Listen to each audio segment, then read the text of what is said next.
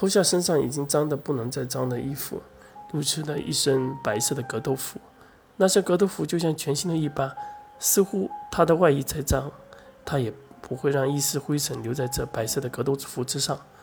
他当拳一挥，一股劲风随地而起，接住了这从天而降的陈实他们。陈实、龙琴、伯西被光芒吸入之后，就进入了一个完全不一样的地方，从空中落下。此时犹如被清风轻抚一般平稳落地，他们来到了一处完全不一样的地狱，一个和英格兰如此相像的城市，却又如此破败不堪。陈实看到前方的一个金色金发少年，随即走向前言道：“多谢朋友刚刚的帮助，请问朋友，此处是何处？”可却在。金发少年的脸上发现了一种极为相似的感觉，在大脑处再三摸索，也实在想不到这位金发少年是谁，可又如此的熟悉。哈哈，来到此处，却不知道此处是何处。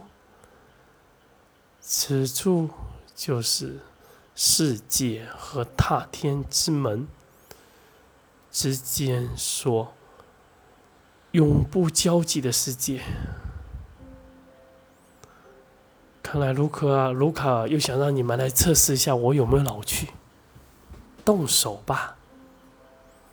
伯西在落地之后，神情异常的严肃，他俨然对此地有一种更为熟悉的感觉。他的眼睛瞪大的看着这里。那一年，英格兰以最高王储的位置和极为丰厚的条件作为代价，邀请全人类最巅峰的格斗家来此决斗。最后决出胜负的那一刻，皇族圣地所在处的城镇之内，接受到帝国研制的卫兵兵器摧毁，无一人生还。但是帝国的报纸却掩盖了这一事情的真相。第二日，那破落不堪的小镇奇迹般又完好无损的出现了，可那些格斗家却无一人生还。所有亲眼见证此事的人，皆以为自己做了一场梦。可我知道那绝不是一场梦，因为那一年我爷爷对我说，他要去帝国最强的格斗家大会。在后来，爷爷寄来的照片显示，便是此地。那照片我看过无数次，若我所想不差，此处便是英格兰的皇族圣地。伯西。慢慢的看着周围，他看到一幅牌匾之上挂着参赛名单，跪在地上。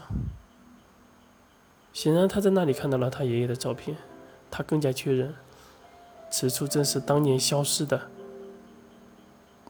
英格兰皇族圣地，只是没有人知道这个圣地会出现在这里。